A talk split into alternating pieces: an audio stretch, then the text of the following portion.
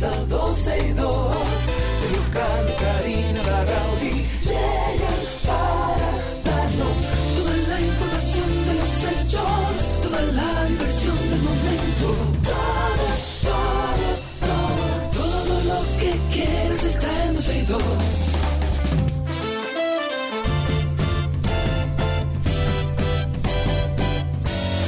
El reloj ya ha marcado las 12, ya comienza 12 y 2. Sergio Carlos y Karina Larrauri llegan para darnos toda la información de los hechos, toda la diversión del momento.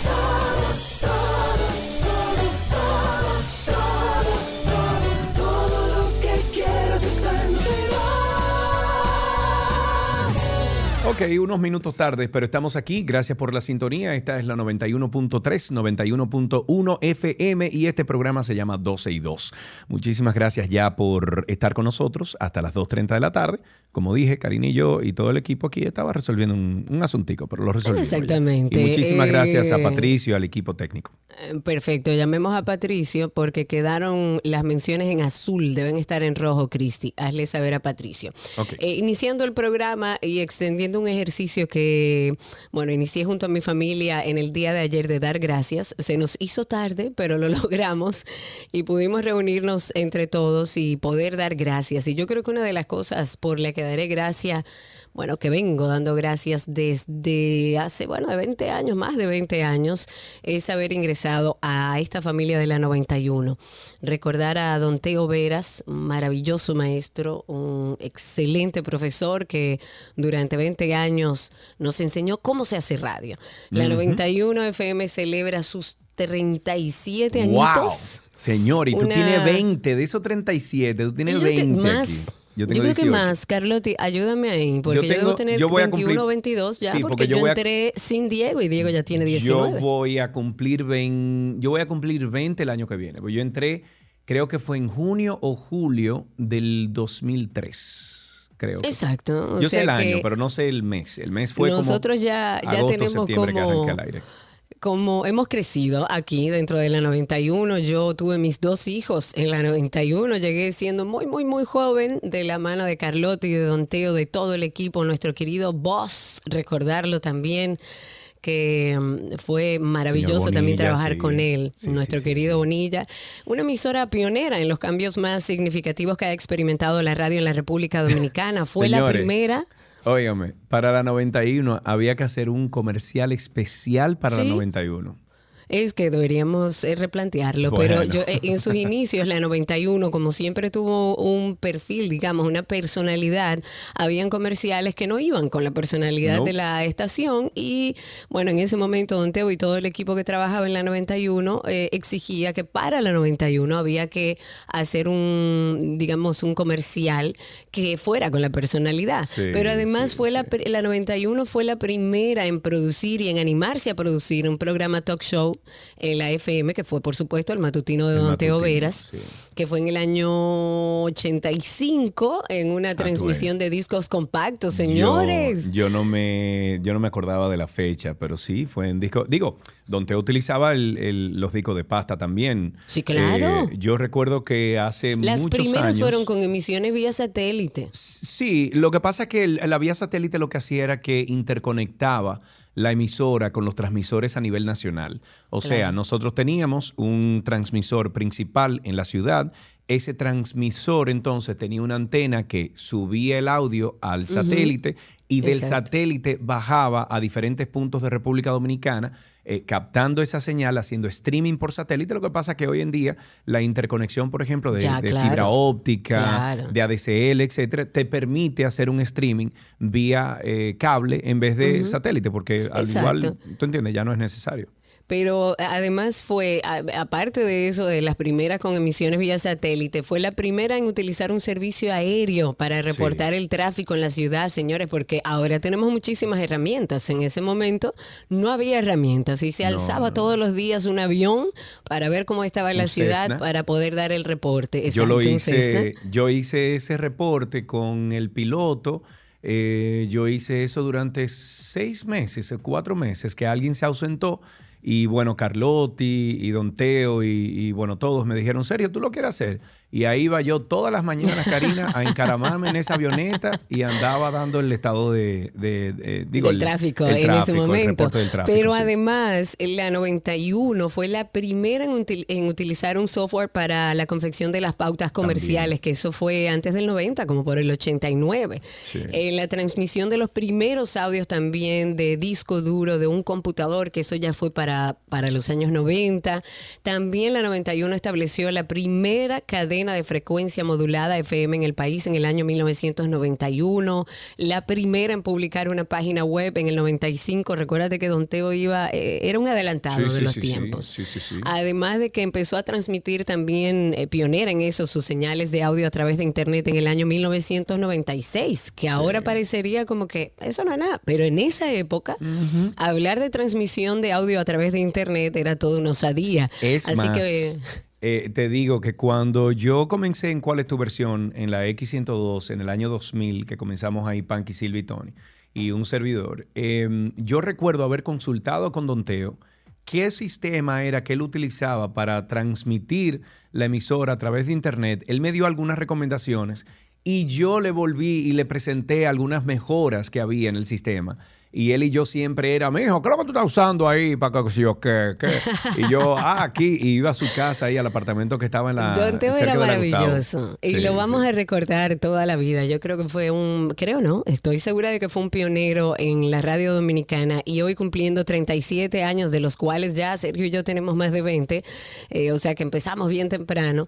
La verdad es que nos llena de muchísima satisfacción. Para todos los que formaron parte, siguen formando parte, aquellos que se sumaron en el camino, qué bueno ser parte de esta gran familia. Ok, vámonos con algunas informaciones. La Oficina Nacional de Estadística, la ONE, dijo el día de ayer que los empadronadores, luego de agotar un mínimo de tres visitas durante el décimo Censo Nacional de Población y Vivienda, colocarán una etiqueta en los hogares que se nieguen a brindar información o en aquellas casas que no den con el informante. Eso se dijo desde el inicio. Ojo, esto no es ahora que la ONE está diciendo esto, tiene eh, varias semanas ya diciendo que cuando se trate varias veces en una propiedad y no haya nadie ahí, se va a poner esa propiedad o se va a contar como censada con las especificaciones de una casa vacía o de una propiedad vacía. El personal pondrá esta etiqueta y la vivienda quedará empadronada en la categoría de ocupada con personas ausentes. Dijeron además que también aplica para las viviendas en construcción con fase de terminación. Por otra parte, indicaron que el personal de empadronamiento podrá dejar su número telefónico para ser contactado en caso de ser necesario y coordinar la entrevista en horarios de 8 de la mañana a 5 de la tarde o dejar la boleta censal impresa para aplicar el autoempadronamiento, boleta que recogería más adelante. Eh, Karina y yo lo hemos hablado varias veces. Sí, claro. Lo repito, esto hay que repensarlo para un censo en el futuro, porque este sistema que se está usando, aunque tienen hoy en día unas, unas, eh, perdón, unas tabletas eh, que tabulan a través de un sistema, esto hay que modernizarlo. No se puede solamente censar yendo a las casas, hay que buscar otro sistema donde los ciudadanos autoparticipemos del censo para que sea más efectivo esto.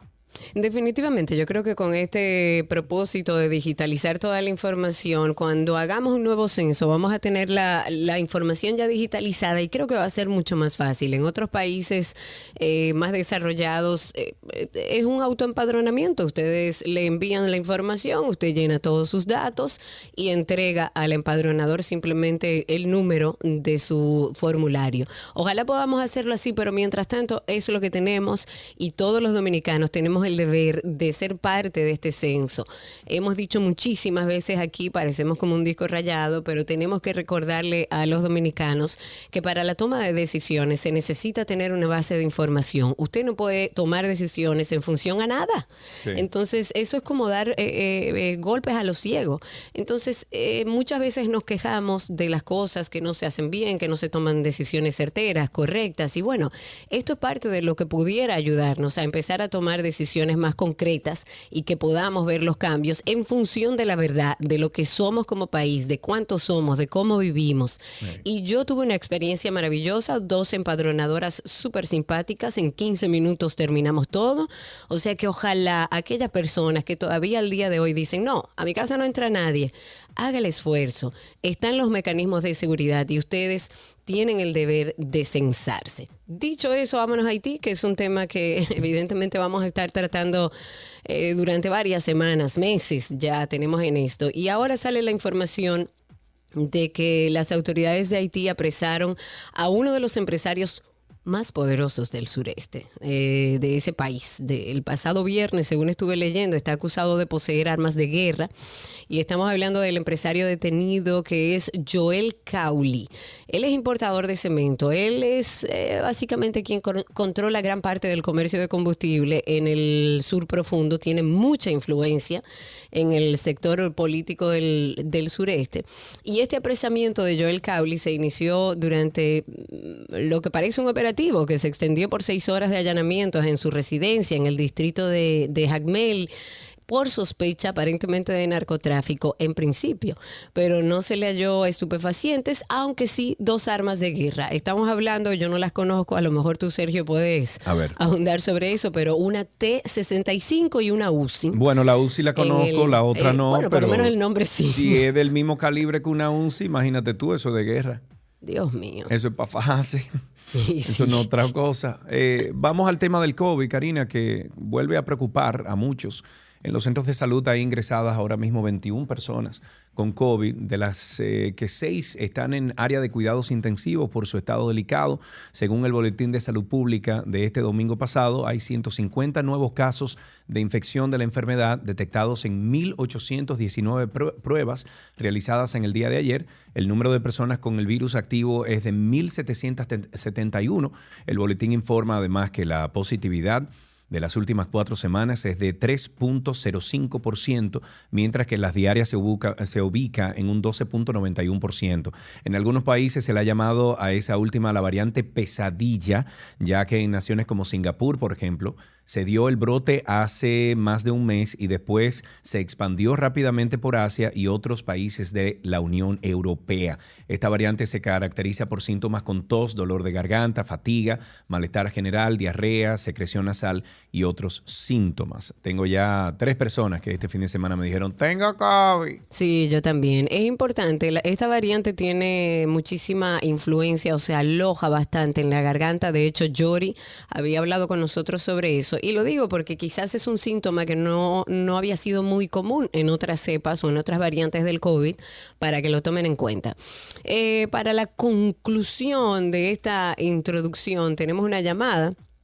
Eh, que hay, eh, que hay una situación de que para el miércoles las autoridades de la ONE, o sea, de la Oficina Nacional de Estadística, deben agilizar a los equipos de empadronadores.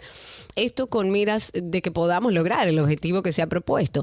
Y el protocolo de cierre del censo incluye eh, un primer paso de verificación, la constancia de la calidad de los datos que se recolectó, la recogida de los equipos y la generación de actas de cierre por provincias y por municipios. Pero para darnos más detalles sobre esto, tenemos en la línea a Christopher Jiménez, él es supervisor de este décimo censo, para como que nos dé una vista general de todo antes de cerrar esta parte introductoria. Hola Christopher, muchísimas gracias por estar con nosotros. Buenas tardes, Sergio, Karina. Eh, primero que nada, gracias. Agradecer por la oportunidad de hablar abiertamente a través de este medio de comunicación sobre la realidad que estamos viviendo tanto empadronadores como supervisores de este décimo censo. Ok, vamos arriba. ¿Cuál es, cuál, es tu, ¿Cuál es tu percepción o qué has vivido en tu experiencia al ser empadronador y estar involucrado directamente con este proceso? ¿Qué es lo que pasa? Bueno, eh, yo diría que a lo largo de todo este proceso podemos ver que ha visto mucha decadencia en muchos sentidos, debido a que, por ejemplo, al inicio en el proceso de capacitación hubo mucha irregularidad.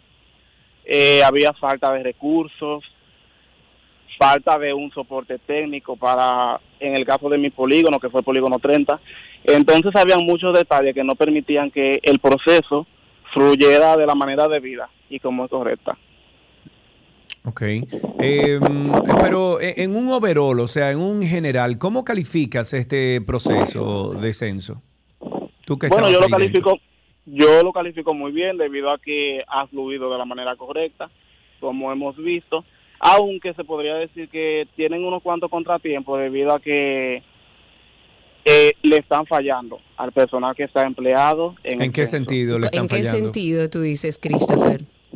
Bueno, en el sentido de que, por ejemplo, eh, el los viáticos no están llegando de manera correcta, no les está llegando a todas las personas y, por ejemplo, a las personas que nos está llegando, nos está llegando como si fuéramos empadronadores todos. En mi caso, yo soy supervisor de Polígono 30 y me está llegando el pago de cinco días de viático como si yo fuera un empadronador. Es decir, la suma de O sea, con otra cifra que no fue la acordada. Exactamente. Y adicional a esto, eh, hay un detalle y es que cuando se escanean los carnets que nos dieron a todos los supervisores, en el caso del polígono, todos aparecemos como empadronadores. Que yo diría que esto a la corta o a la larga podría generar algunas dificultades con lo que es el pago final. Claro, y, a, ver una cosa, ¿hay condiciones, según tu experiencia siendo supervisor de este décimo censo, para, final, eh, para finalizar el censo el miércoles como está pautado? Bueno, se supone que para el miércoles ya el país completo debe estar censado. Sin embargo, eh, todavía van a quedar, van a quedar viviendas, porque esta es la fecha, hoy estamos a 28 y ya el 30 va a cerrar y esta es la fecha que hay muchas personas que no se han, no han sido empadronadas. ¿Que no han sido empadronadas por todas las deficiencias o por qué tú entiendes que ha sucedido esto?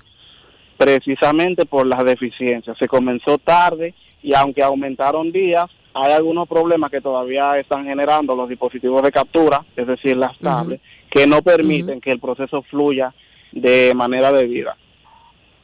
Perfecto, Christopher. Gracias por darnos otra visión de lo que está pasando con el décimo censo. Es un tema que se ha planteado desde el inicio, problemas con las tabletas, eh, problemas con eh, el pago de estos empadronadores y supervisores. Ojalá desde el Estado puedan generar una situación más óptima para que podamos el miércoles tener una realidad de lo que hay en nuestro país. Y si hace falta extenderlo, que se extienda, pero no vale de nada terminar el miércoles con todas las carencias, con muchas casas sin censar o, sin empadronar, porque tenemos que terminar el miércoles. Veamos a ver qué pasa, pero hasta ahora el miércoles cierra el censo o el décimo censo de la República Dominicana. Para finalizar, siempre invitándoles a que pertenezcan a nuestra familia de Karina y Sergio After Dark. Ahí estamos todos los viernes con un episodio nuevo. Me tiré el del otro día, que fue Ay, perdón, el último fue... Habla sobre las emociones de las mujeres maltratadas a propósito del Día de la No Violencia. Correcto, correcto, me lo tiré, muy interesante. Em, pero hay muchos otros temas, hay más de 70 episodios ya colgados en la red que le pueden ayudar muchísimo, como este, por ejemplo. A lo largo de nuestra vida, elefantes entran y salen de nuestra habitación. A veces he estado en esa situación donde de verdad yo hasta miro alrededor y digo, y nadie está viendo este animal. Es una representación, un tema un poco espinoso, un problema, un conflicto que todos conocen, pero que nadie se atreve a hablar de ello, prefieren mejor callar y fingen que no existe. Es posible ignorar un elefante dentro de una habitación. Nosotros también como que nos hicimos esa pregunta. Una de las claves que pueden servir es pasar de ignorar a reconocer y aceptar que ahí hay un problema. Porque indiscutiblemente, aunque usted crea que si usted lo guarda ahí no va a pasar nada, eso le va a salir y va a tener repercusiones. Karina y Sergio. After Dark. Karina y Sergio After Dark está en todas las plataformas de podcast. Nos buscan en Google como Karina Larrauri Podcast o Sergio Carlo Podcast y ahí sale la lista de todos, todos, todos, todas las aplicaciones en las cuales participamos, que son muchas.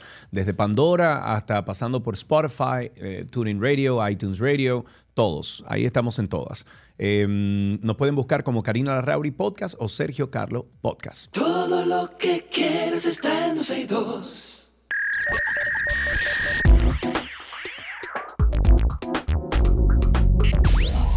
Estamos en lo mejor de la web. Estamos hablando, Karina y yo, aquí fuera del aire, que a mí, yo me bajé una taza grande de café esta mañana Eh, no me está dando lo que siempre me da el café cuando me lo tomo en greca, pero estoy un poquito acelerado. Entonces. Ligeramente. Ah, eso. O sea, pues lo yo voy a buscar a agua, vengo ahora. Ah, Ok, vaya a beber agua. Mientras tanto, vamos a comentar lo que encontramos en la autopista de la información. Tengo frenado el micrófono. A ver, eh, dentro de las cosas que encontramos, hay un hacker que obtuvo datos de WhatsApp.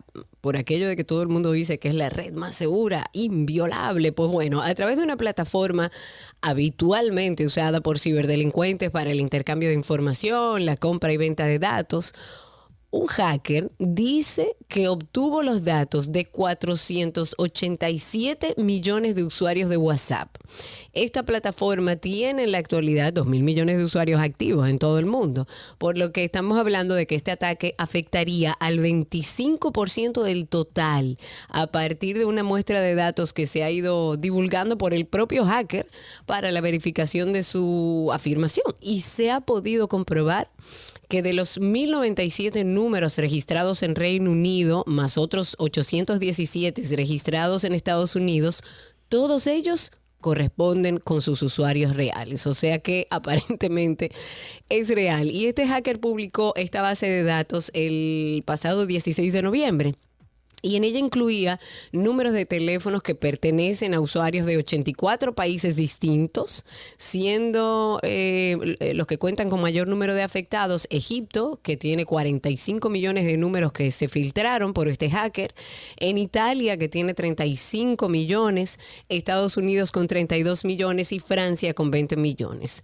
Teniendo en cuenta que en la actualidad WhatsApp cuenta, como les decía, con alrededor de 2 mil millones de usuarios activos, al haberse obtenido datos de esta cantidad de personas, estamos hablando de 487 millones de usuarios, los afectados serían casi una cuarta parte. Sin embargo, desde la plataforma de mensajería no se ha emitido, por lo menos el día de hoy, a la hora que salimos al aire, ningún comunicado sobre esto, pero en cualquier caso, los datos filtrados no permitirían a quien dispusiera de estos datos poder acceder a las cuentas de WhatsApp ni a los mensajes o información personal del usuario contenida ahí en WhatsApp. Bueno, pero imagínate tú, tú tienes 400 y pico de millones de teléfonos activos en WhatsApp, tú le vendes esa base de datos. Claro, a quien por sea. a una compañía, a personas que quieren, por ejemplo, mandar eh, un mensaje, un email blast, un, un WhatsApp blast, una, una locura. O sea, tú tener esa base de datos de esos teléfonos eh, es un dinero, eso es un dinero. Eh, nos vamos con LinkedIn, que ya permite programar publicaciones. Eh, wow, bienvenido al 2022, LinkedIn. La incorporación de la programación de publicaciones ya se puede ver y probar tanto en la aplicación de Android como en la página web de LinkedIn. A pesar de ello, es importante mencionar que algunos usuarios no podrán ver la nueva función debido a que está llegando de manera aleatoria a las personas. No será hasta la próxima semana cuando se complete su llegada para todos los usuarios de LinkedIn. Los que ya tienen la opción habilitada verán un icono con forma de reloj al lado del botón publicar que está dentro del cuadro de reacción o de redacción del mensaje y cuando se presiona el reloj se abre una ventana que hace posible elegir una fecha determinada y un intervalo de media hora para el individuo que quiere programar la publicación. Finalmente, LinkedIn ha escuchado esta petición histórica de los usuarios que exigían tener una herramienta que les permitiera programar fácilmente, de manera, de manera nativa dentro de la aplicación, estas publicaciones. Dentro de poco no será necesario incluso descargar y utilizar programas de terceros para cumplir con ese objetivo, como en el caso de eh, Hootsuite, algo que ya lo venían obligados hasta ahora a, a caducar. Pero bien. Yo creo que se van pareciendo todas las redes sociales al final porque eh, eh, esa es una plataforma como profesional. Bueno, eso soy yo que ya, ya no doy abasto con todas las eh, redes sociales que hay. Recuerden ustedes que si van por la web pueden buscar ahí Karina Larrauri Podcast o Sergio Carlo Podcast y se van a encontrar con más de 70 episodios distintos donde hablamos sobre salud mental, sobre bienestar. Uno de los últimos es este y habla sobre aquel elefante blanco. ¿Qué es ese problema? Esa situación que vive usted o que vive cualquier miembro de la familia, que todo el mundo lo sabe, pero de lo que no se habla. A lo largo de nuestra vida, elefantes entran y salen de nuestra habitación. A veces he estado en esa situación donde de verdad yo hasta miro alrededor y digo, y nadie está viendo ese animal. Es una representación, un tema un poco espinoso, un problema, un conflicto que todos conocen, pero que nadie se atreve a hablar de ello, prefieren mejor callar y fingen que no existe. Es posible ignorar un elefante dentro de una habitación. Nosotros también como que nos hicimos esa pregunta. Una de las claves que pueden servir es pasar de ignorar a reconocer y aceptar que ahí hay un problema. Porque indiscutiblemente, aunque usted crea que si usted lo guarda ahí no va a pasar nada, eso le va a salir y va a tener repercusiones. Karina y Sergio, After Dark.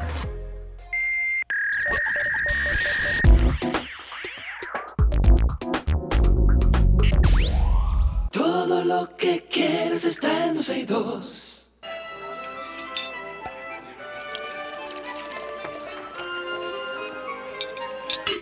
Ula la me wish, mancha comida de Gabriela Paz que se y voy. Me voy a parar, las dejo. Solamente los que están en Twitter Spaces o en YouTube saben lo que está pasando al interno, pero básicamente Sergio se va a tomar unos minutos para hacer unas lagartijas, unos burpees, para beber agua, porque se excedió en el consumo de café. Eh, pero mientras tanto vamos a hablar de comida, vamos a hablar de comida. Gabriela Reginato está con nosotros y vamos a hacer una semana de recetas con pollo, como decía Gaby hace algunos años. Sí. Primero Gaby, ¿qué saludar al lunes. ¡Hey, hola lunes! Hola lunes. Ya casi despidiendo a, a noviembre, así que prepárense que voy a saludar a diciembre pronto. Dele para allá. Pues mira, eh, sí, elegí esta semana para hacerla con pollo. Muchos años me, me costó y, y Sí, señor. trabajo. ¿eh? Y mucho bullying. Algunas veces se me sale, sí, algunas veces se me sale, pero bueno. Em, porque realmente es súper noble. Yo creo que es la carne número uno del dominicano y eh, el pollo va bien con que sí. todo. No importa cómo lo prepares, desde la plancha, frito, guisado, como tú quieras. Es súper, súper eh, versátil. Y bueno, aprovechando de que veníamos de una semana de, de guarniciones de, de Thanksgiving, dije, bueno, vamos a buscarle la vuelta a recetas de pollo que puedan servir también ahora para Navidad. Que vamos a suponer tengamos eh, una comida y sea como que el plato fácil de preparar y que rinda para mucho.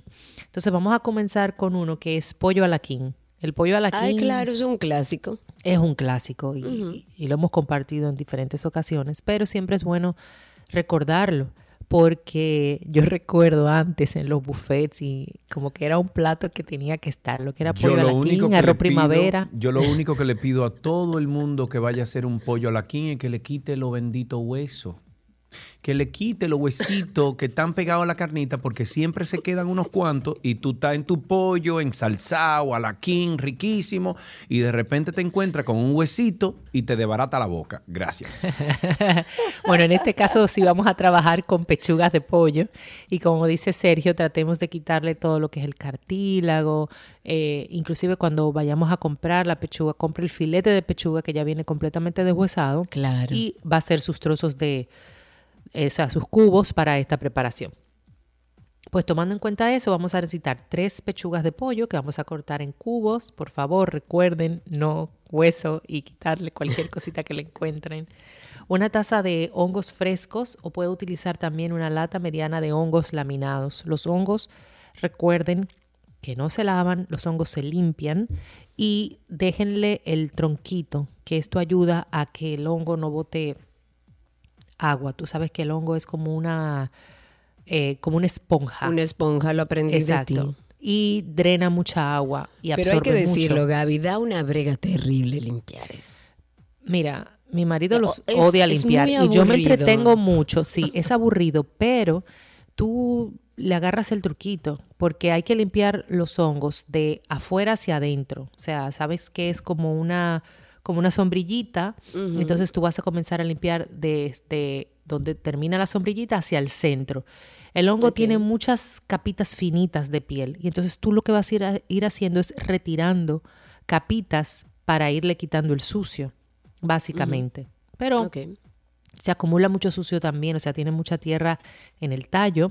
El- los tallos generalmente vienen largos, entonces usted lo corta hasta donde quede como al ras de, de la capuchita del, del- del champiñón, del hongo, y así también evita que, que el tallo pueda tener sucio, pero sí es importante limpiarlos, no lavarlos y hay que tener paciencia, Cari, con eso, lamentablemente. Si no, utilizas una lata de, de hongos laminados. Y te aunque ahorra sabe, la más, parte, ri- exacto. aunque sabe más rico con hongos frescos. Claro, siempre. Necesitamos un limón, una lata de crema de leche o una taza y un cuarto de crema de leche gruesa. Em, porque, a ver, ¿cómo te digo? Em, necesitamos cremosidad en esta, en esta receta. También vamos a necesitar para esta receta de pollo alaquín un tercio de taza de pimientos rojos picados en cubos. Cuando te digo un tercio de taza, aunque me voy a exceder con lo, o sea, voy a contradecir la cantidad, pero usted toma un pimiento entero y lo corta en cubos del mismo tamaño que el pollo para que haya una simetría en cuanto a visual y también en cuanto a mordida de, de la preparación.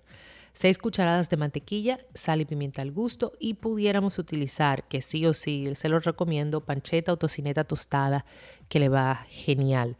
En el caso de los pimientos morrones mezclados, puede ser amarillo, rojo, verde, amarillo y rojo, una combinación que quedan bastante ricos.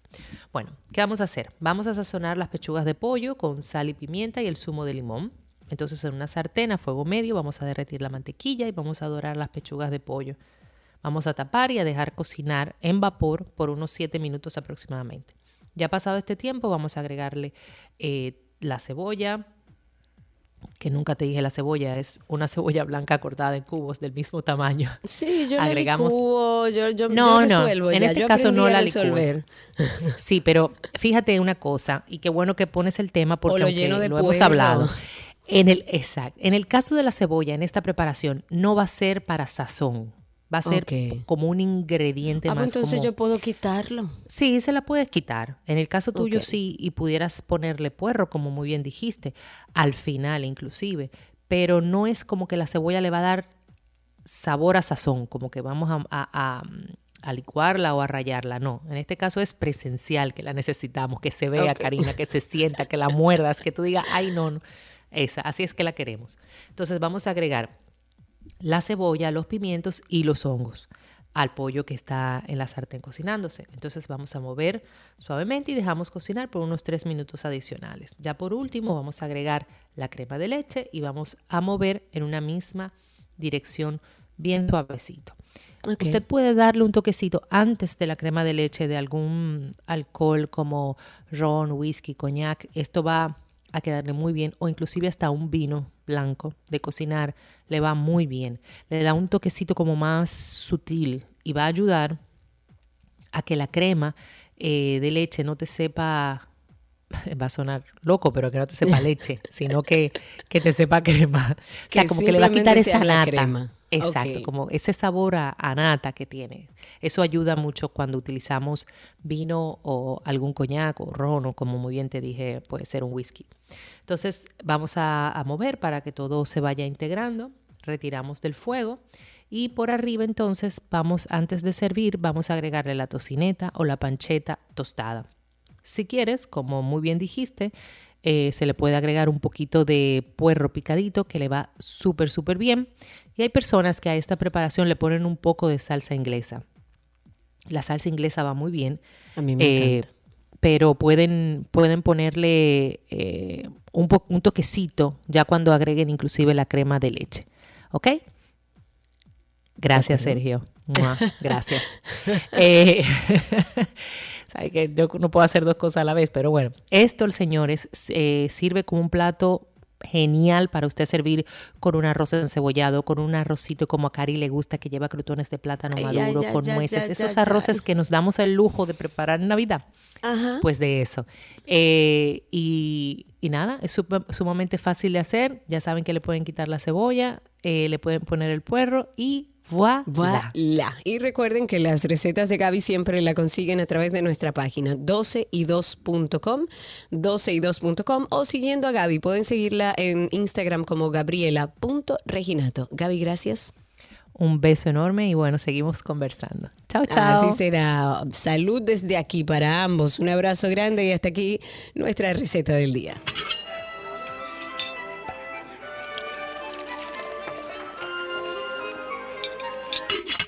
Todo lo que quieres está en 12 y 2.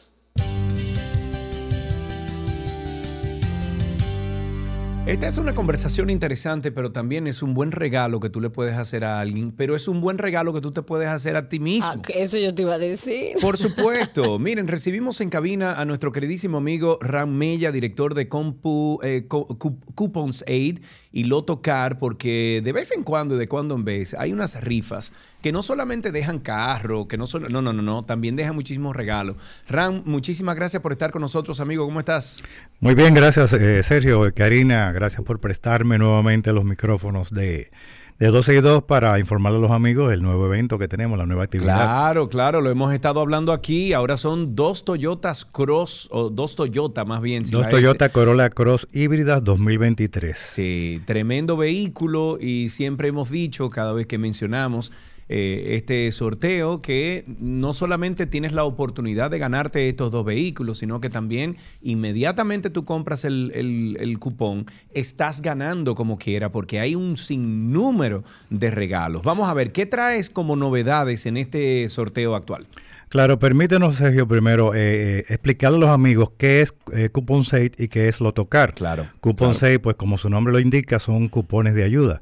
Es una página de cupones de descuentos y regalos virtual que uno puede adquirir y al adquirirlos, eh, pues recibe un boleto con el que participa para un sorteo. En este caso, el boleto le sirve para los dos sorteos que vamos a realizar de la Toyota Corolla Cross, de las dos Toyota Corolla Cross híbridas 2023, este 30 de diciembre. Tú sabes que nosotros somos la única eh, marca de cupones con propósito solidario. Es decir, quien utiliza los cupones de nosotros, pues sabe que está contribuyendo con alguna causa social.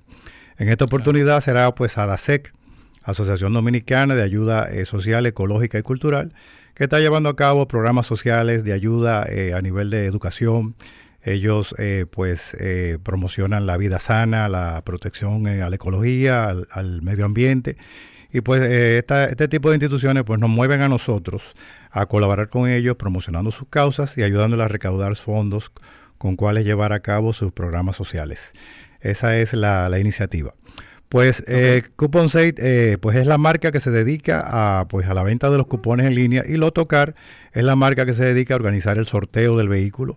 Trabaja en armonía y eh, pues esto es un modelo de sorteo que nosotros hace cuatro años pues estamos eh, poniendo en práctica. Ya ustedes han sido testigos, inclusive han promovido algunos de ellos.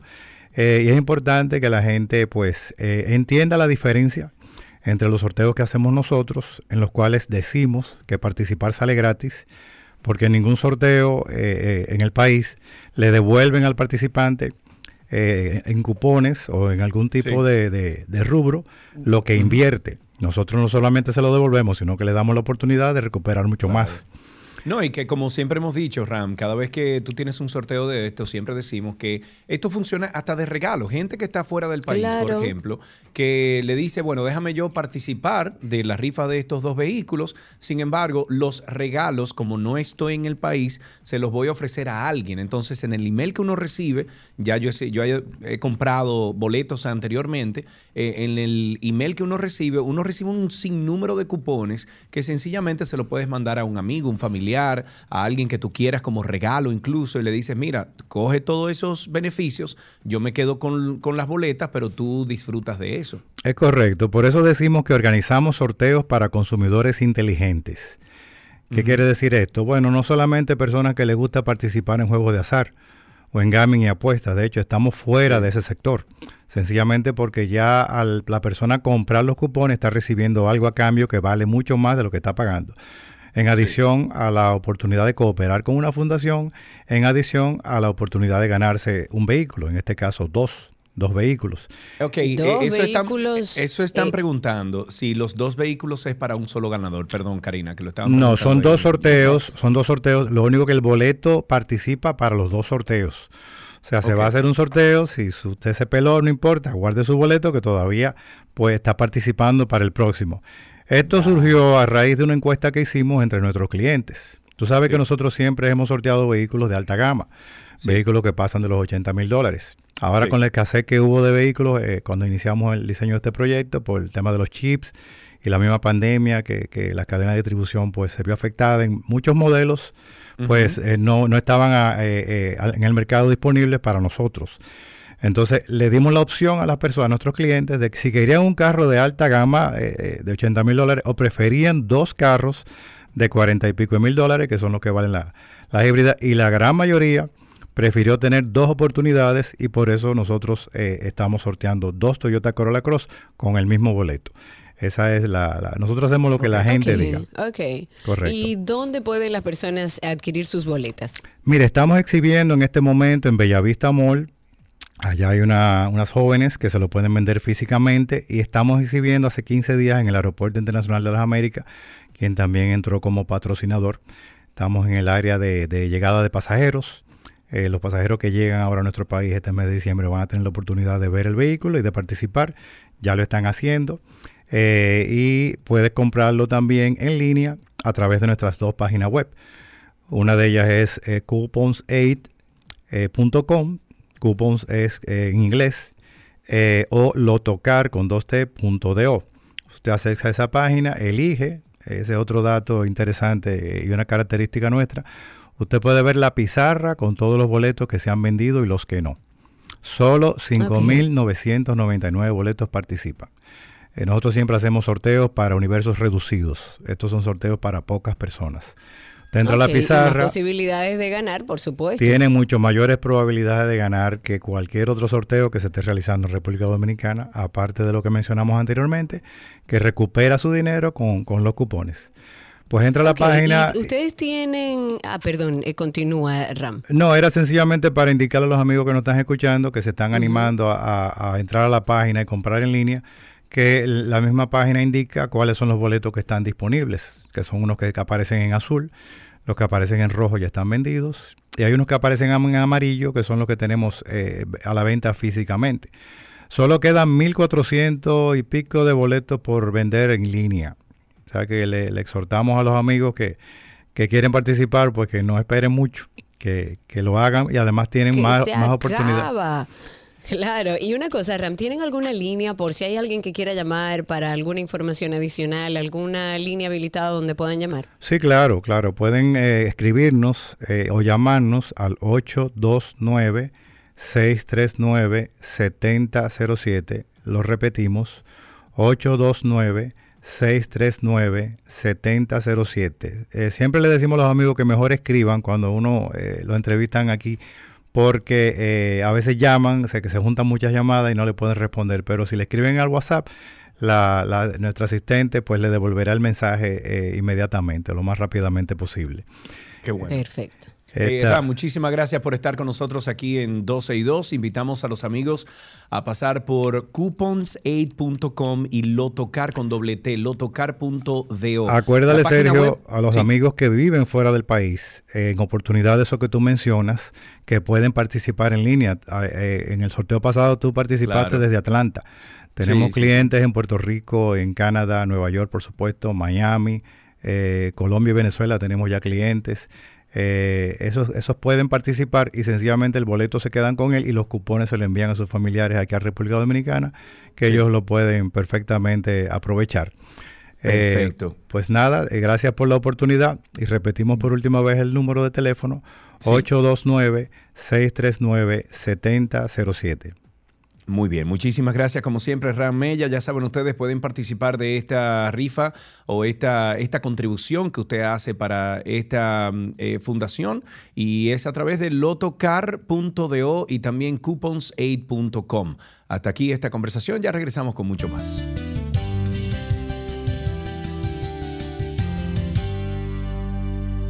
Todo lo que quieres está en 12 y 2. Nos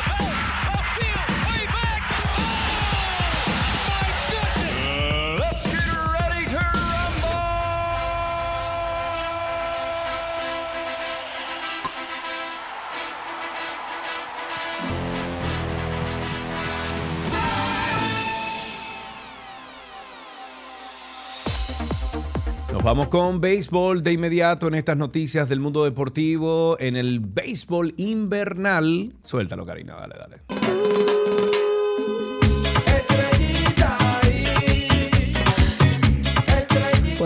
Esa noticia. Dale, léela tú. La- la- la- Eh, sé feliz. sé Ah, ok, feliz. soy feliz. En el béisbol invernal, mis estrellas orientales le, gana- le ganan doble juego a toros. Atención, Gaby, para empatar en la cuarta posición. Las águilas vencen a los leones del escogido. El equipo cibaeño sigue plantado en la cima y prácticamente ya clasificados con relación a los leones. Y por otro lado, los tigres del Licey se la voy a tirar, Alan. Se la va a tirar porque él se la Dale, merece. dale, los dale. tigres del Licey le ganaron a los gigantes. Dale, bailalo, bailalo, Alan. Bailalo. Que los liceístas botan la bola. Licey. Licey.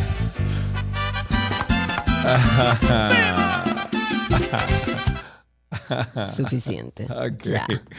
Ok, me voy con fútbol. Decenas de personas provocaron este domingo disturbios en el centro de Bruselas tras el partido mundial de fútbol que ha enfrentado en Qatar a Bélgica con Marruecos, destrozando vehículos y mobiliario urbano, lo que obligó a la policía a intervenir. Señores, pero yo creo que el fútbol va a tener que ser virtual.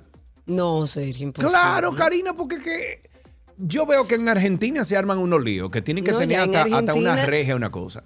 No, veo que en que, otros no pueden países... incluso fanáticos de diferentes equipos eh, estar juntos. en Es la lo, que, es lo que te digo, es una locura. Entonces vamos a cerrar los estadios y vamos a poner a esta gente a, a siempre hacer un streaming. Lo que hay que meter preso y sacar a los antisociales. Punto. No, hombre. Bueno, esto, el alcalde de la ciudad eh, condenó a los, eh, los incidentes y aconsejó a los aficionados que no se desplacen el al centro, según un mensaje en la red social Twitter. Dice, la policía pone todos sus medios para mantener el orden público. Eh, he ordenado a la policía proceder a arrestos administrativos de los alborotadores. Hablemos de fútbol también. Después del triunfo de Argentina, porque yo estoy celebrando doble, sobre México en la fase de grupos, esto en la Copa Mundial, eh, perdón, la Copa del Mundo Qatar 2022, se ha filtrado un video bastante polémico donde se observa a Lionel Messi supuestamente patear la playera de la selección mexicana en los vestidores en medio de los festejos del albiceleste.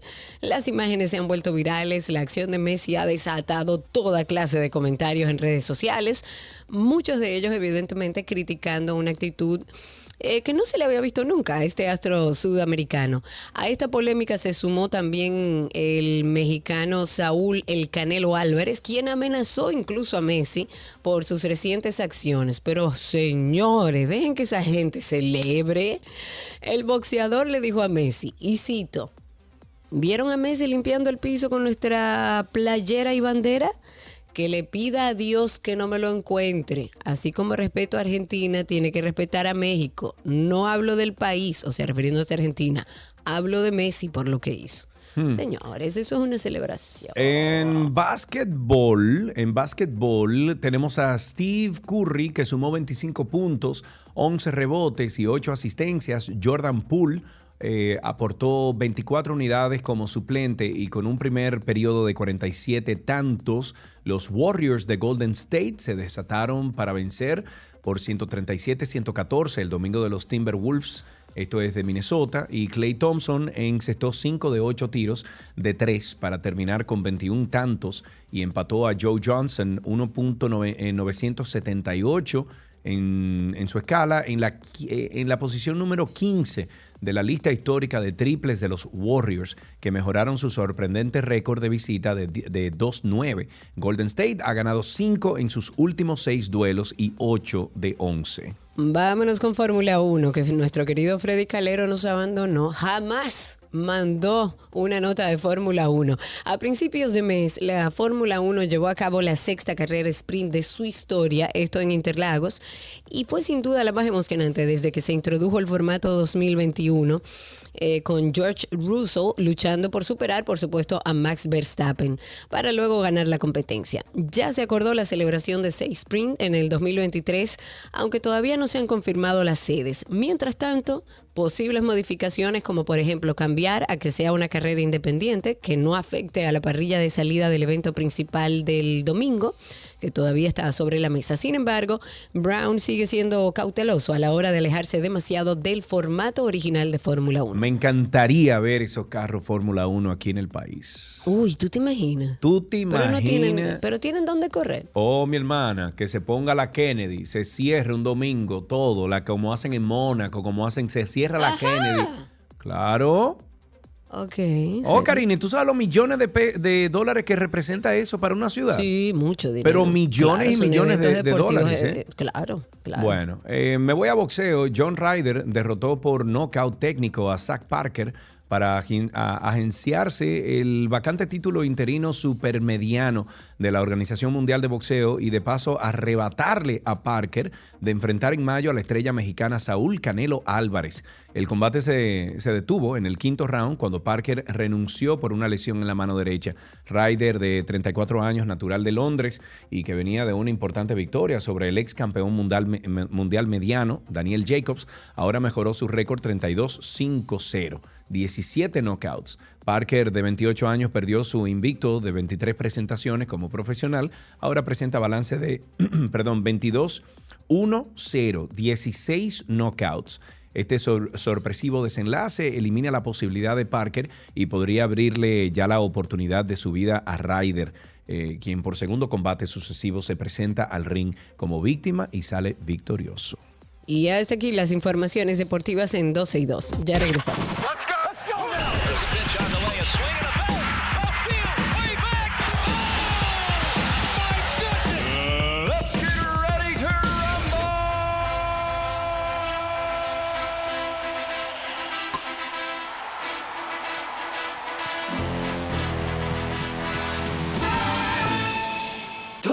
lo que quieres está en 12 y 2.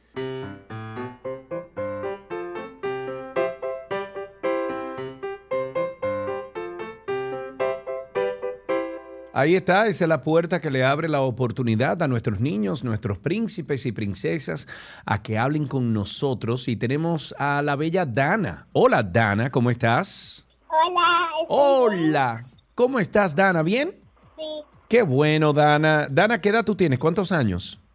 ocho. Ocho años, muy Ay, bien. Dios mío. ¿Y de qué tú te... de- de- de- ¿Por qué tú estás tan contenta? ¿Te gusta estar en la radio hablando? Estoy un poco nerviosa. Ay, claro, pero no pasa nada, Dana. Primero me encanta tu nombre y segundo, ¿fuiste al colegio hoy? No fui porque me dolía la cabeza. Ay, ay, ay, ay, ay. Solo la cabeza, Dana. No, no lo diga. Ok, Dana, dime cuál es tu materia favorita entonces. Mi materia favorita. Matemáticas. Ah, tú eres de la que le gusta las matemáticas. ¿Y te sabes algún chiste, una adivinanza, una poesía? ¿Cómo? ¿Te sabes algún chiste o una adivinanza? Dana, ¿Una canción? un, chiste, chiste. ok. Adelante con el chiste, Dana, a ver. Mejor una adivinanza. Ok, adelante. Dana, ti- Dana tiene su tiempo. Dime, a ver. No, parece que Dana se le olvidó esa adivinanza. Igual vamos a guardarle sus regalitos aquí en ¿Qué aprendiste hoy? Libre.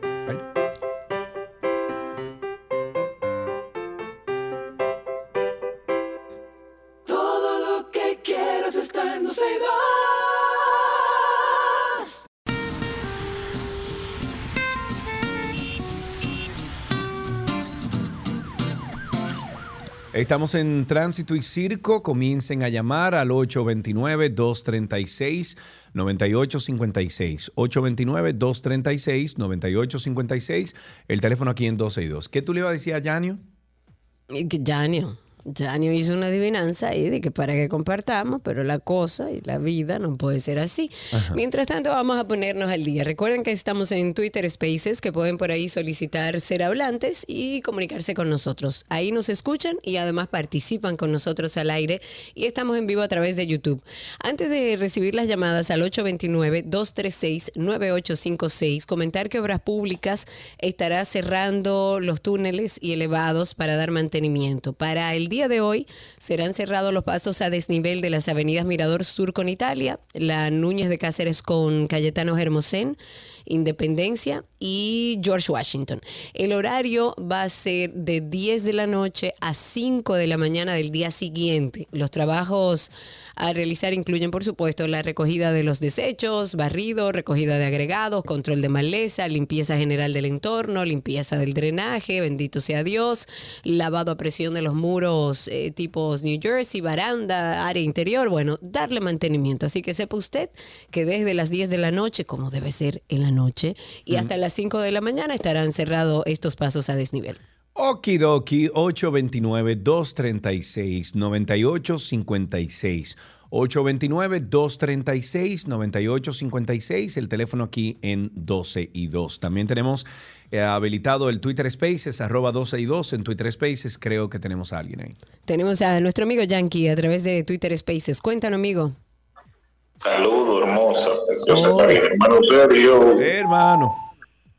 Antes de todo, Alan, por favor, llámame que necesito preguntarte algo. Oye, Eh, Muy bien. Alan, llama a Yankee. Eh, no, escríbeme, por favor. Eh, señores, mira, ahí en la Mendoza, eh, todo el mundo conoce esa calle aquí de Santo Domingo Este, donde está la pollera. Eso es una calle de nadie. Sergio, yo tuiteé eso ahorita. Sí. Esa calle es una calle transitable, era transitable. Eso está llena, completa, completa, completa de basura, desde una esquina hasta la otra.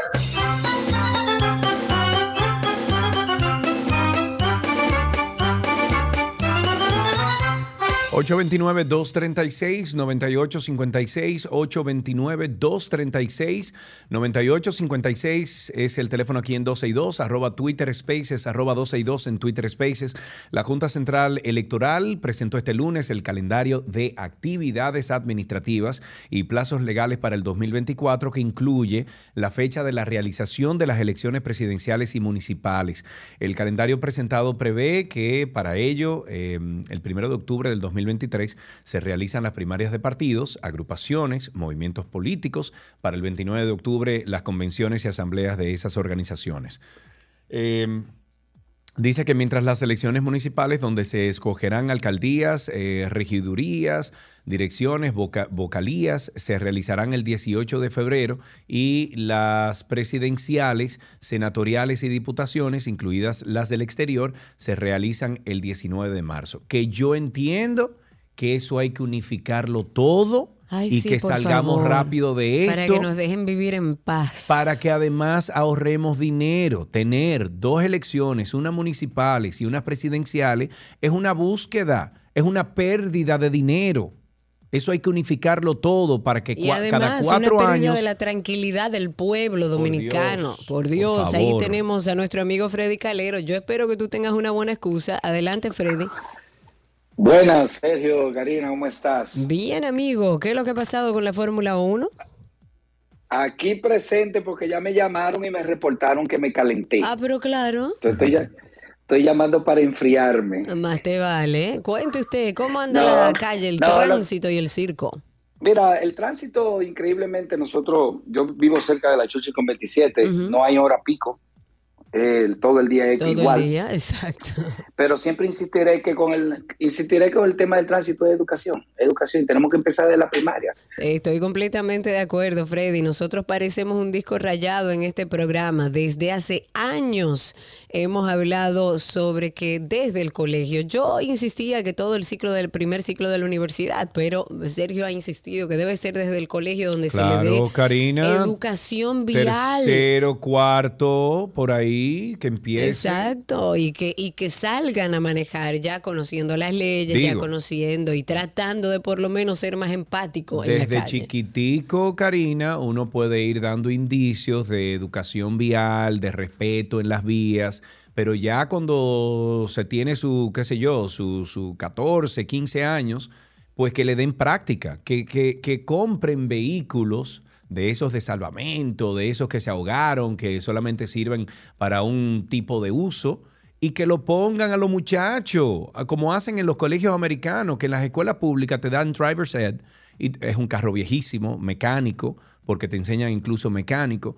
Y tú sabes, por ejemplo, te enseñan a aparcarte, te enseñan a dar reversa, eh, te enseñan las Todo, te van señalizaciones, etcétera. educando, te van Sí. educando. Y yo creo que también tiene que ver con, con- ese proceso de educación también ayuda a generar sensibilidad cuando ese joven llegue a manejar un carro, que ahora mismo no lo hay. Eso debe estar combinado con un sistema de consecuencias, pero por lo menos lanzamos nuevos jóvenes al volante con cierto conocimiento y con cierta sensibilidad al volante. Yes, ahí tenemos a Yanio en la línea. Buenas tardes, Yanio, adelante. Ah, creo, no, Max, Max, adelante, perdón. Sí, buenas, buenas tardes.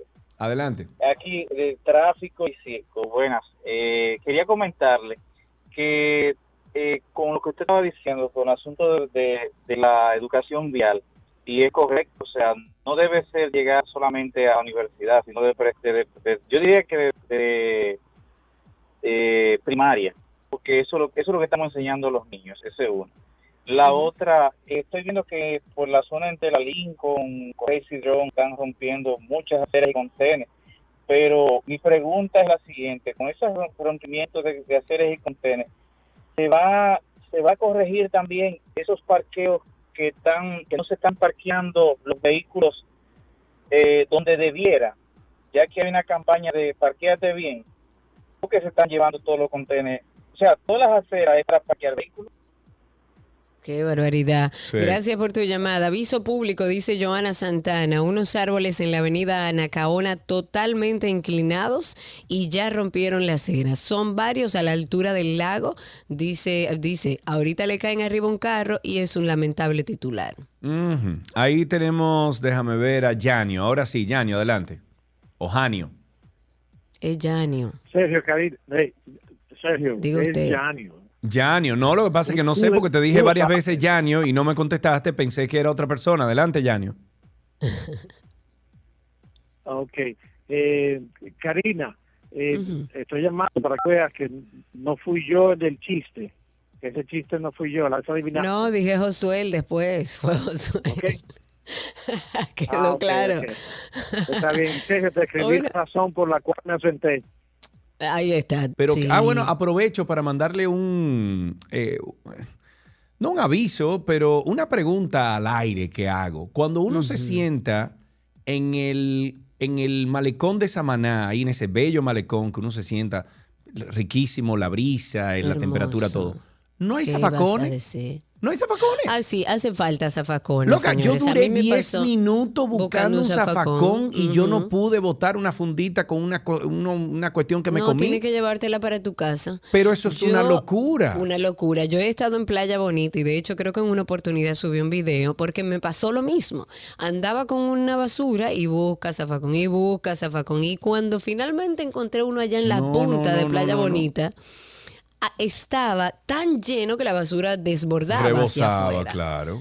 Entonces, un llamado al síndico, Síndico. de Samaná, de Terrenas, por Dios, vamos a poner zafacones. Si queremos invitar a la gente a que ponga la basura donde va, como a los niños del colegio, tenemos que poner zafacones. Bueno, pues entonces me junté con, con la dueña de Coco Bailoli. Coco Bailoli eh, es aceite de coco eh, que se, o sea, natural, es eh, local. Hay que apoyar este tipo de productos porque no solamente porque hay que apoyarlo porque son locales, no, hay que apoyarlo porque son buenos. Eso es buenísimo. Me dieron unas muestras, Karina, yo voy a ver cómo te consigo también. Ay, Eh, sí, pero quiero. son unos exfoliantes de cara, hay unas cremas. Eh, por ejemplo, ahí en, la- en la cámara, ahora en, en- en YouTube se ve que hay un exfoliante de té matcha y coco, una mascarilla de cacao de campo y hay un bálsamo hidratante de matcha. Me encantan los emprendimientos y más, y más de mi hermosa semana. Házmelo Yes. llegar. Te voy a bueno, la Federación de Trabajadores de- del Transporte Social Cristianos, oigan bien. Ellos le han mandado una solicitud a Chu Vázquez, al ministro de Interior y Policía. Ellos les están dando otras herramientas quizá más efectivas que quitar el alcohol desde las 12 del mediodía. Porque lo que pide este, esta Federación Nacional de Trabajadores del Transporte Social Cristiano que emita una resolución, le dicen a Chu Vázquez, eh, que prohíba el tránsito de las motocicletas que transportan a más de una persona. Esto que lo haga de 8 de la noche a 6 de la mañana durante todo el mes de diciembre, Año Nuevo, Día de Reyes, en el Distrito Nacional, en el Gran Santo Domingo, para según ellos así evitar que sigan sucediendo los atracos perpetrados por antisociales en horas nocturnas. Pero lo que estamos viendo al final, la realidad es que ya no atracan en un motor dos hombres. Ya atacan en tres y cuatro motores varios hombres. O sea que habrá que ver si una medida que se solicita como esta realmente tendrá impacto. Ahora, si ustedes me preguntan a mí con poco conocimiento de qué es lo que sucede a nivel de seguridad en nuestro país, porque eso debe tenerlo interior y policía, esta medida me hace más sentido que prohibir el alcohol a, a partir de las 12 de la medianoche. 829-236-9856. Ahí tenemos a, creo que a Estela. Estela, buenas tardes, amor. ¿Cómo estás? Buenas tardes, hola Karina, hola Sergio. ¿Cómo está usted, hermosa mujer que habla tan lindo y que tiene tan buena energía? ¿Qué es lo que dice? Ay, gracias. Oye, Karina, con lo que tú dijiste ahora de los atracos, eso se llama cuando andan en manada. Y tengo un tip No, pero es que para- eh, manada, manada es para los animales, no haga eso, Estela. Bueno, lo que pasa es que a mí no me gusta como hablarle mal, así los animales son perfectos, yo le diría bestia. Yo estoy, de- ay, Pero, Dios eh, mío. Eso sí. Oh, por Dios. Eh, oh, mi para los de madre. Sama- Oye, para los de Samaná Sí. hay un tip. Dile al, al alcalde de allá o mándenle un correo que sea. Eso es bien facilito. Yo trabajaba en una empresa súper grande aquí. Sí. Eh, fabrica pintura, ellos tan que lo tienen a granel. Tú no van a tener que mandar una cartica pidiéndole todo tanque que tú quieres. Ellos te lo, ellos te lo hacen para la No, basura. pero es que yo no entiendo. O sea, un malecón tan hermoso y uno busca y busca y busca y busca dónde poner una fundita y no hay dónde. Pero es que es un tema de disposición y de que el que esté ahí esté trabajando lo que tiene que trabajar. 829-236-9856. Claude Joseph vuelve a llamar racista al presidente Luis Abinader, pero ahora dice que los dominicanos son acogedores. O sea, ahora el lío es con Abinader, nada más. No que nosotros todos los dominicanos somos racistas. Él dijo que la gente es acogedora, que es importante decirlo y quiero citar para que no digan una cosa que yo dije que él lo dijo. El presidente o al presidente Abinader la gente lo conoce como un racista que odia a los haitianos y lo muestra en sus políticas. Son políticas de odio hacia los haitianos. Y yo le agregaría a Claude Joseph que no es un tema de racismo. Y si él está hablando de odio a los haitianos, debería empezar a revisar su propia casa. Porque si hay algo que violenta los derechos fundamentales de cualquier ser humano, es que no tenga ni siquiera un papel de identificación, Claro, claro. que no se lo da el Estado haitiano a sus ciudadanos, que esos no pueden ni siquiera venir a nuestro país a decir, no, mire, yo quiero entrar legal porque el Estado haitiano no le da papeles. Si eso no es violentar los derechos humanos, no sé qué es. 829-236-9856. Hacemos, no, vamos a levantar un par de llamadas y dejar hasta aquí este tema de tránsito. Yo y no circo. tengo llamadas. Si tienes ahí Twitter Spaces. Sí, señor. Tengo a FD Trainer que siempre nos llama para actualizarnos en algunas cosas. Adelante, FD Trainer, cuéntanos. No, se nos fue FD, FD Trainer. Parece que no tiene buena señal. Me voy entonces con nuestro amigo Pedro de la Rosa, que está ahí con nosotros. Adelante, don Pedro, cuéntanos. Sí, buenas tardes, Karina, Sergio. Eh, lo que acabas de decir realmente sobre ese líder haitiano, tengo bastante tiempo observando, bueno, desde los 90 y quizás mucho antes, todos los líderes que se quieren forjar en Haití siempre toman el tema dominicano, o sea, enarbolan el odio Siempre. hacia la República Dominicana, una forma de ganar adepto, ¿no? Y simpatía. Es cuanto. Gracias, por su llamada, don Pedro. Adelante con las llamadas. Tengo a Jacqueline aquí primero. Buenas tardes, Jacqueline. Gracias.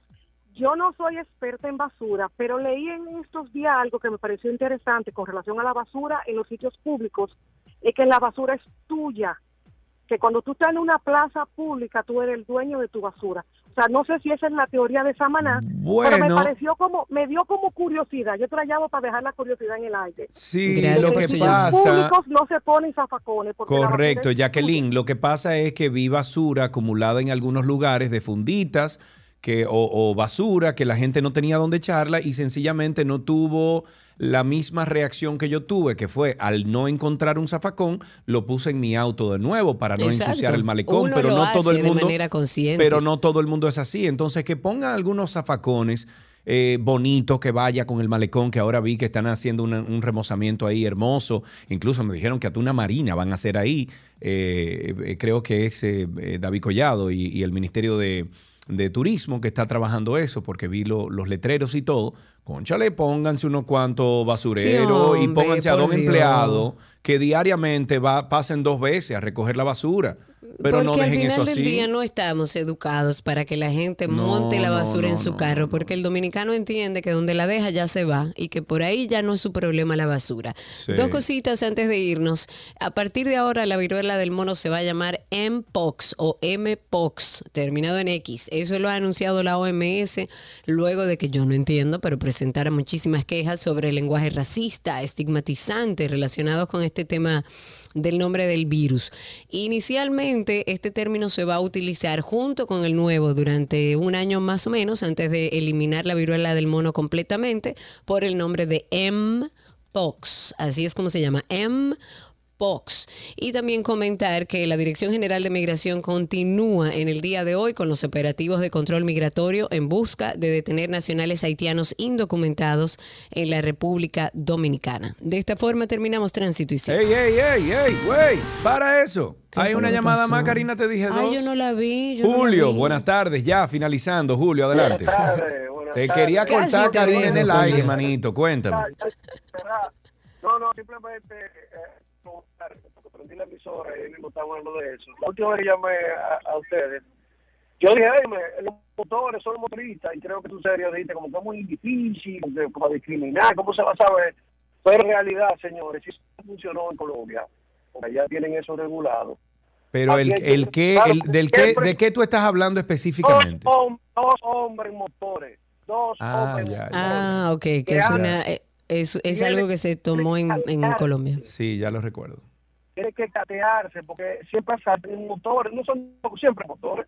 Bueno, como te dije la otra no. vez, es que hoy en día el motor aquí en República Dominicana es un taxi, básicamente, para familias, para niños que van al colegio, para personas que se desplazan en motor. O sea, no sé si es. es el transporte posible. familiar de la mayoría de los dominicanos. Claro, lo que se está claro. solicitando, no sé cómo se aplicó en Colombia, pero lo que se solicita aquí a través de esa, de, de- de esa asociación es que sea en horario nocturno, o sea, que sea a partir de las 6, 7, 8 de la noche y hasta cuando tú sales. el otro cuando- día. Dime, cuando tú sales del trabajo, entonces, ¿qué- ¿en qué te va a montar? Dejemos hasta aquí tránsito y circo. Vamos a dejarle eso a Chu Vázquez, que es el encargado Ah, de bueno, seguridad pues no, de este pues si se lo dejaste a Chubasque, ya tú sabes, una porquería va a ser eso.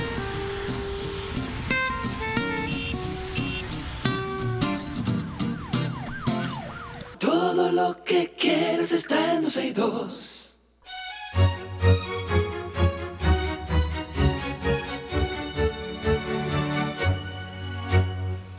Arte. Estamos en nuestro segmento de arte y recibimos al actor y productor artístico Camilo Landestoy. Vamos a hablar hoy de la obra Las Sillas. Camilo, ¿cómo estás? Bienvenido. Hola, buenas tardes, Karina. Muchas gracias por la invitación a ti y a Sergio. Qué buena voz, Camilo. Me Oh, encanta. Eh, mira, si no se te da lo del teatro, Él ha producción. hecho, oye, oye, oye, oye. Él ha hecho, él ha hecho voz en off, olvídate de eso. ¿Verdad que sí? Ah, no, pero puedo entrenarme con ustedes. Estoy a la ¿Cómo hora. No. Camilo, pero te está, te está dejando de ganar un dinero. Ay. Ay, ay, es que no soy bueno con los negocios. Oye, y la Bueno, cantidad y la cantidad de trabajo que hay de voces de caracterización que buscan Sí. específicamente actores es grandísima. Claro. Es grandísima. Pues bueno, ahí un me picoteo. tengo que lanzar. Camilo, hablemos un poco de las sillas. Háblame un poco de qué trata la obra. Claro que sí. Mira, Las Sillas es un, es un clásico, primero, antes que nada es un clásico del teatro francés, escrito por Eugene Ionesco, un maestro del teatro del siglo pasado. Eh, Ionesco fue el padre del teatro del absurdo, una corriente teatral que, que los, los teatristas ¿verdad? académicos conocemos como teatro del absurdo. Eh, si quieren un poquito de historia, le puedo contar. El, el- Sí, el- por el favor. Teatro del Absurdo surgió luego de la Segunda Guerra Mundial. Había un, un sentido de sinsentido, ¿verdad? Los intelectuales del mundo estaban tratando de, de ver, elucubrar hacia dónde íbamos nosotros como sociedad, porque lo que se vivió fue muy, bueno, desprogramó a todo, a todo el mundo, ¿verdad?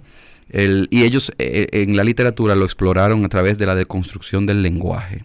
El teatro del absurdo se caracteriza por eso, por hacer, usar muchas repeticiones, juego de palabras. eh, y explorar cu- eh, cuestiones existencialistas, filosóficas, a través del, del juego con el lenguaje. Ok, perfectísimo. Y entonces, Eh, Las sillas, es- entonces, es un, un drama, una tragicomedia eh, de, que cuenta la historia de dos ancianos eh, que están en la postrimería de, su de sus vidas, ya como finalizando su- su- sus vidas. Ellos creen que han encontrado el verdadero sentido de la existencia humana, de la- el ve- verdadero significado de la vida. Y han invitado a toda la sociedad a escuchar un gran discurso donde van a, a- a explicar esto. Y Ah, ahí me empiezan los enredos, empiezan a llegar unos invitados que nosotros nunca vemos como público eh, y ellos interactúan con ellos. Al final eh, el mensaje no es lo que nadie espera, por supuesto, para eso tendrían que ir a ver la obra eh, porque que es algo muy inusual. claro. ¿y qué actores estarán en escena? Eh, bueno, en la obra somos principalmente dos actores en escena todo el tiempo, eh, Joana González y un servidor, pero al final ah, hay, un- hay una aparición eh, eh, especial de Miguel Lendor Papachín, que hace un Ay, papel mi amado muy- Papachín. Sí. Sí, Papachín hace un papel interesantísimo, del que nos pasamos la obra entera hablando, pero aparece justo al final, para una última sorpresa. Qué cool. ¿Dónde compramos las entradas? Eh, las boletas están a la venta en Huepa Tickets. El, eh, será, la, obra será en Casa de Teatro. Estrenamos este viernes 2. Estaremos en esta primera temporada de estreno eh, en tres únicas funciones: 2, 3 y 4. Ok, voy a repetir. Las sillas del- de, se estará presentando del 2 al 4 de diciembre en la sala eh, Cristóbal de Llenera, creo que se llama, de Casa de Teatro, allá. Eh, es una salita hermosa, súper acogedora y además usted puede entrar con su vinito, que eso no se da en Eso todas es las muy salas. importante. Claro que sí. Eh, Y las boletas las están vendiendo en Huepa Tickets, en Supermercados Nacional, en Jumbo, en CCN. Cómprelo con tiempo y vayan a ver esta obra de Las Sillas. Muchísimas gracias por estar con nosotros, Camilo. Gracias a ustedes. Un abrazo grande y hasta aquí Arte en 12 y 2.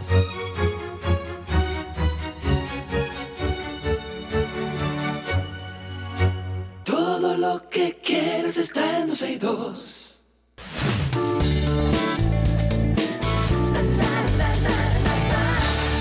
Estas son las noticias del mundo del entretenimiento en 12 y 2. Y tengo Iniciamos con Tarantino, que confirma, señores, su retiro. Quentin Tarantino lleva años diciendo que No, no, no. su- Quentin. ¿Qué Quentin? Ay, Quentin, de cuento, diciendo que su décima película iba a ser la última. Es una declaración que viene anticipando desde hace muchísimo tiempo. En una entrevista el director dijo que lo ha dado todo como cineasta en una época en la que, según él, Hollywood está a un mínimo nivel creativo. Y yo estoy de acuerdo. Mientras eh, critica la industria cinematográfica dominada por Marvel Studios, el realizador explicó que pese a que aún no ha escrito el guion ni ha decidido su próximo proyecto, ha reafirmado que se va a retirar tras su décima película.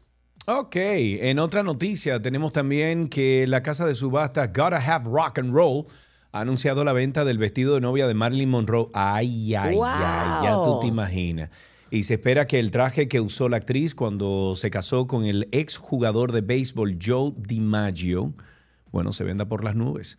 La cifra que se estima para venderlo es de 2 millones de dólares y es que hasta el momento el vestido ya ha tenido otros dueños. Marilyn se lo había regalado a la suegra de su fotógrafo personal. El traje iba acompañado de una chaqueta marrón con piel en el cuello de esta prenda. Según la subastadora, el traje se encuentra en buenas condiciones y se compone de una falda y una blusa abotonada con un cuello de piel blanco. En otra noticia, en este caso triste, falleció a los 63 años de edad Irene Cara, ganadora de un Oscar y dos premios Grammy por la canción What a Feeling de la película Flash Dance que todos recordamos, por lo menos los más grandecitos. Irene fue conocida también por interpretar a, a Coco Hernández en el largometraje musical Fama y la publicista del artista fue quien lamentablemente confirmó esta noticia en las redes sociales. Dice, no me puedo creer que tenga que escribir esto y mucho menos dar la noticia. Por favor, compartan aquí sus recuerdos de Irene.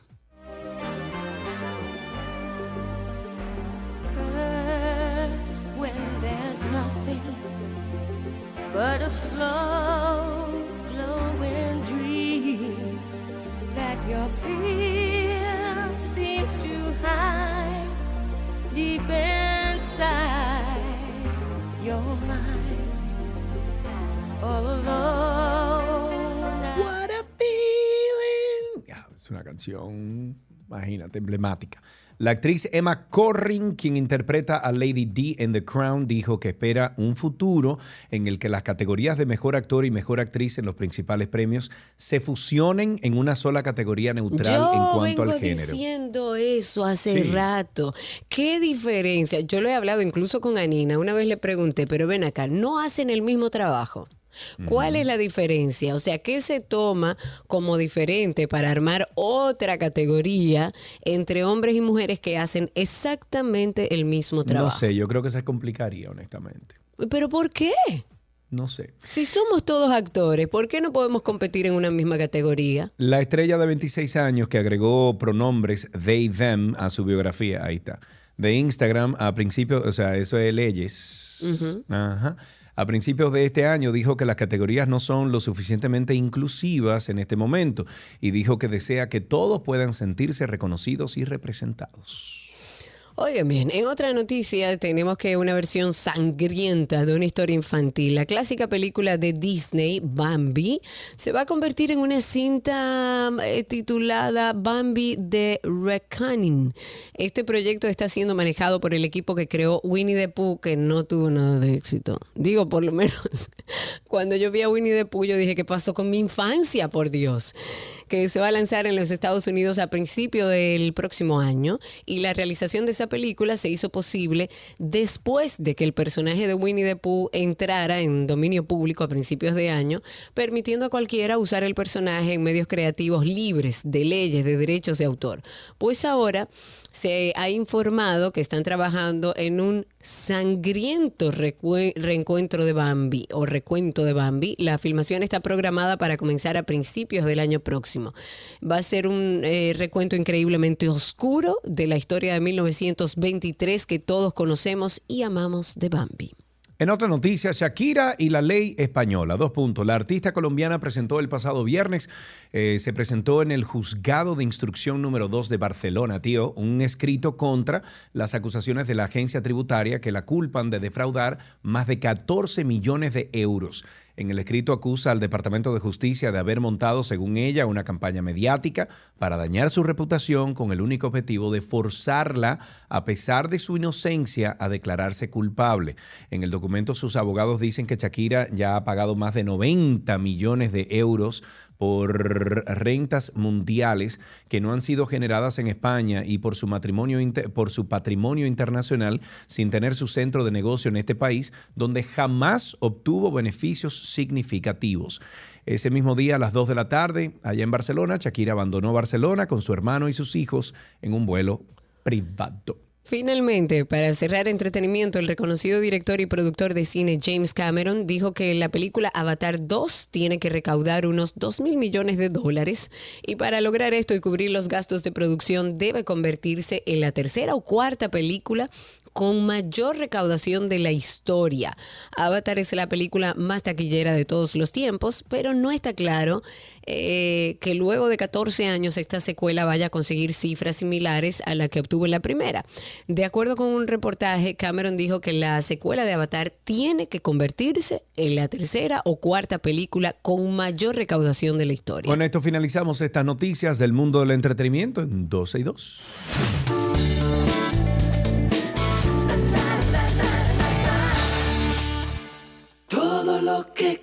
Está en 12 y 2.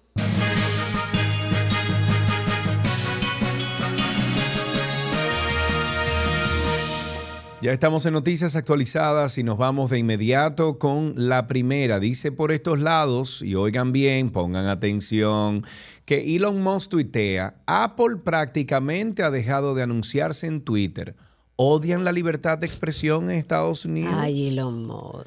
Pero bueno, vamos con lo que está pasando en China. Lo que está sucediendo estos días es en, en China, donde algunos manifestantes se han atrevido a criticar abiertamente el liderazgo del presidente chino Xi Jinping.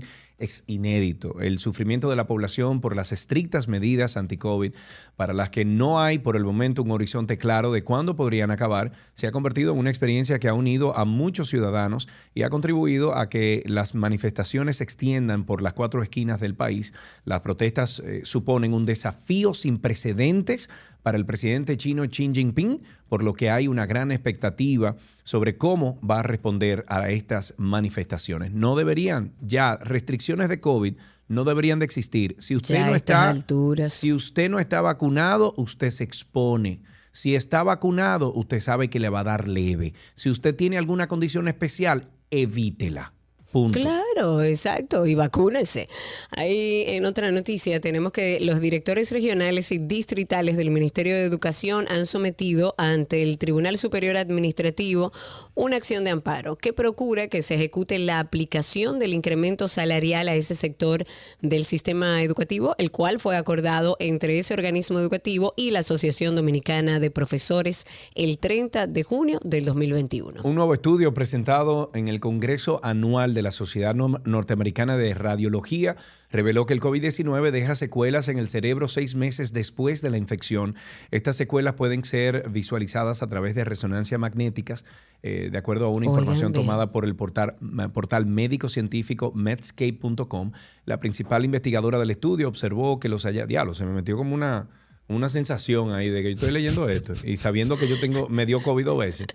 Bueno, pero la principal investigadora del estudio observó que los hallazgos revelan que existen complicaciones graves a largo plazo que pueden ser causadas por el coronavirus, incluso meses después de la eh, recuperación de esta infección. La Asociación Dominicana de Zonas Francas ha informado que el valor exportado acumulado durante los primeros 10 meses de este año 2022 fue de 6.529.24 millones de dólares, el más alto de la historia de las zonas francas para un periodo entre enero-octubre. En otra noticia, el volcán hawaiano Mauna Loa. Mauna Loa. Tenía Tenía que ser. El más activo del mundo entró en erupción y empezó a expulsar ceniza y materiales volcánicos en las zonas cercanas, según dijeron autoridades y fanáticos. Ay, Dios mío, el presidente de la Asociación Nacional de Clínicas Privadas, Rafael Mena, ha dicho que los grandes centros de salud que se desarrollan y avanzan es porque reciben subsidios del gobierno. Según el médico, las clínicas están atravesando por condiciones de precariedad económica que han llevado a muchas a cerrar sus puertas y otras están quebradas, algunas hipotecadas porque sus propietarios han tenido que endeudarse para seguir operando. Con esto finalizamos estas noticias actualizadas aquí en 12 y 2.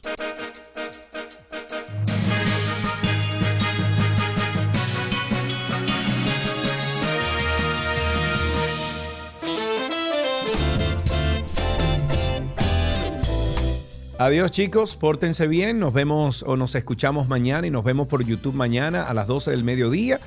Eh, anden por la sombrita, como siempre le digo.